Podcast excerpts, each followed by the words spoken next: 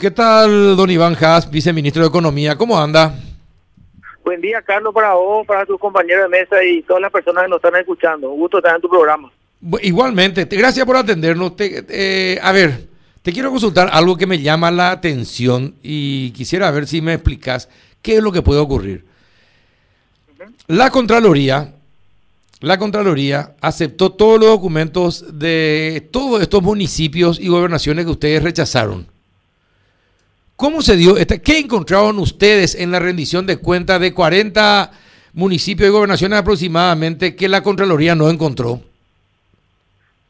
Mira, Carlos, esa pregunta quisiera excusarme yo personalmente, pues lleva al otro viceministerio, con Marco Elisteche, podría preguntar eso. Y que te puedo contar sobre el plan de reactivación, que es lo que estamos llevando ahora, pero no quisiera meter la pata, por eso te digo, eh, Marco Elisete te puede responder esa pregunta sin problema. Ah, bueno, pero está bien. Vamos a tener que preguntarle, vamos a tener que llamarle al, también al otro viceministro. Bueno, ustedes presentaron un proyecto de ley de medida de consolidación económica y contención social. ¿En qué consiste? Todavía no se presentó, Carlos, pero te comento, nosotros estamos en un proceso de socialización ahora. La semana pasada ya eh, presentamos esto en el seno del equipo económico esta semana queremos hacerlo con ex ministros de Hacienda, también algunos gremios que van a ser beneficiados con las medidas. Te cuento grandes rasgos, Carlos, es un paquete de 365 millones de dólares que incluye eh, nuevas medidas y también asegurar el financiamiento para aquellos programas que hoy en día ya están dentro del presupuesto. Te comento así rápidamente sobre las nuevas medidas, Carlos, son 45 millones de dólares adicionales para el IPS, para que ellos puedan continuar haciendo los pagos eh, a los trabajadores suspendidos temporalmente, también con COVID y con aislamiento preventivo. Son otros 25 millones de dólares para el FOGAPI. Esto va a permitir eh, incrementar el fondo y por ende su nivel de apalancamiento y seguir otorgando garantías para los créditos de las MIPIMES. Unos 3 millones de dólares también para la CEN, para kit de alimentos. Eh, también estamos hablando de unos 20 millones de dólares, Carlos, para la creación de un fondo especial que va a poder seguir otorgando liquidez y recursos nuevos a aquellas empresas, microempresas que hoy en día ya no tienen acceso a crédito en el sistema financiero.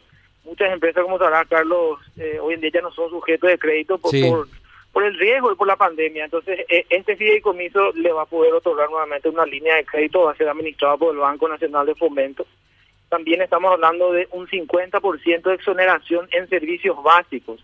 Y acá quiero ser claro, Carlos, porque no es para todos, es focalizado es para los sectores que son afectados por las restricciones horarias. Estamos hablando de eh, sector de eventos, restaurantes, eh, también hotelería, turismo y también aquellas empresas formales del área eh, de frontera con Argentina que ya se habían inscrito en el programa que, hoy en día está ya operando, ¿verdad? que es el Cultivo Frontera.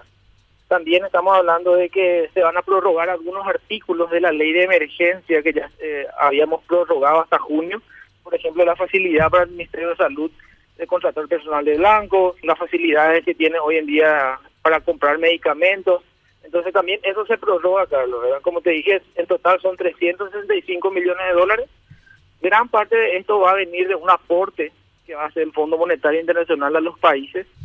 Eh, estamos hablando de alrededor de 250 millones de dólares y el resto es de reprogramación del presupuesto ya vigente así como estamos viendo, este presupuesto total eh, incluye solamente 25 millones de dólares de deuda nueva, que es lo que va a capitalizar el FOGAP. Ahora, una cosa, no es, no es, deuda. Una cosa, don Iván, estos 45 millones de dólares que, que le dan al IPS es parte de la deuda que el Estado tiene con IPS, ¿verdad?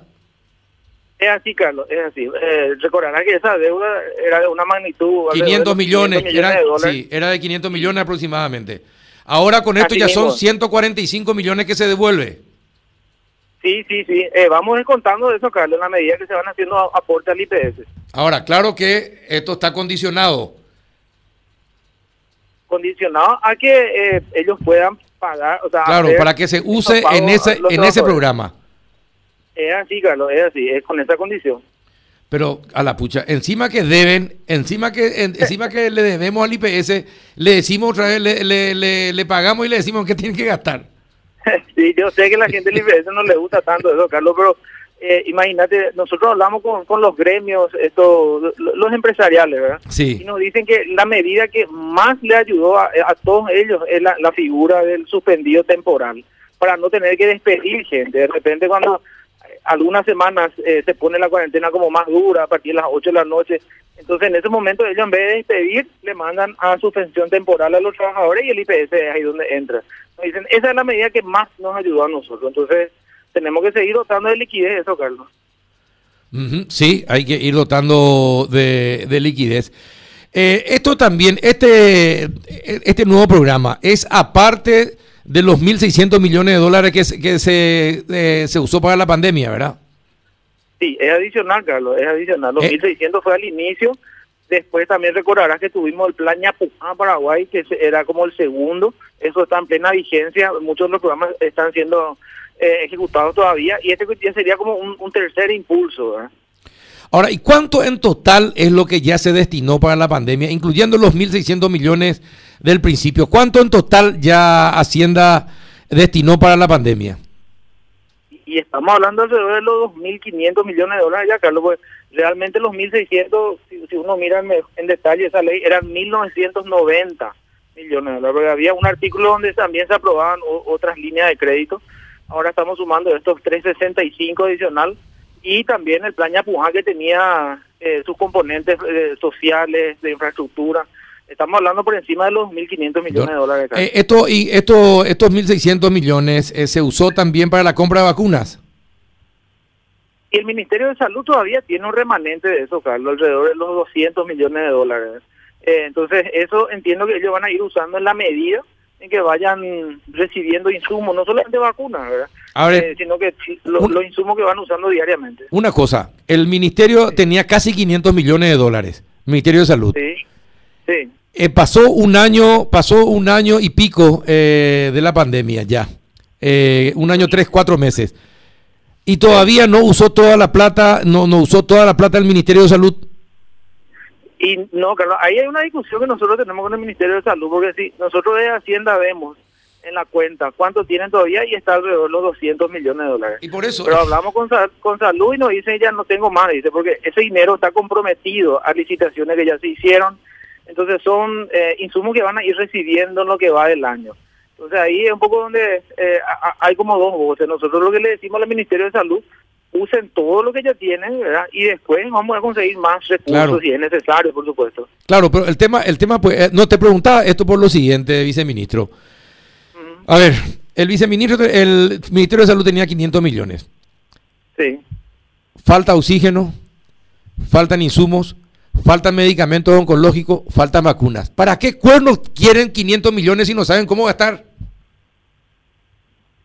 Y, bueno, yo no quisiera entrar en el detalle de la falta de medicamentos, Carlos, es una gestión que lleva al Ministerio de Salud. Yo, por lo menos en las reuniones que, que siempre mantenemos con ellos, dicen que el tema de vacunas es una pelea a nivel mundial, ¿verdad? Que uno ni por más que tenga los recursos, eh, es muy complicado acceder a ellas en este momento.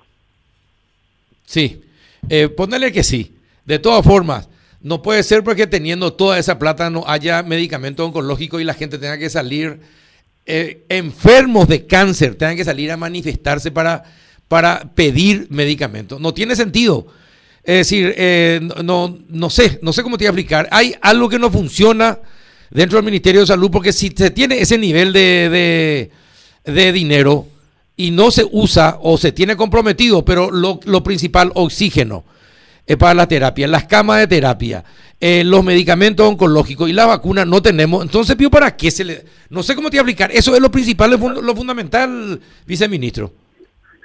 Sí, sí, entiendo, entiendo, Carlos, entiendo eh, la frustración de la gente y el razonamiento que hace, es lógico, ¿verdad? Pues, si, está la plata y no vienen los, los insumos bueno, algo está, algo está pasando. la, la, provisión es, digamos, le restringida como en el caso de vacuna o algún otro inconveniente, ¿verdad? Que como, como te dije, sería con salud, ¿verdad? Sí, exactamente. Eh, y bueno, Juanito, ¿alguna consulta? No, y ese algo, algo está pasando, doctor. ¿A cargo de quién quedaría entonces ver ese algo que está pasando? ¿Es Contraloría? ¿Son ustedes? No, eh, bueno, primero que nada, yo, yo me refiero a la provisión, ¿verdad? Yo no, quisiera opinar mucho en eso porque yo, no, no estamos nosotros al frente de la compra de medicamentos, nuestro trabajo de Hacienda es dotar de, recursos, ¿verdad? Eh, yo sé que el Ministerio de Salud está poniendo todo su empeño en hacer el mejor trabajo, pero la situación también es totalmente extraordinaria, hay que, hay que tener en cuenta, ¿verdad? Eh, veníamos de un sistema de salud ya precario, ¿verdad? Y, y apenas eh, crecimos un poco. Y, y bueno, entonces esto también demanda la nueva contratación de médicos. Es una batalla día a día. Sí.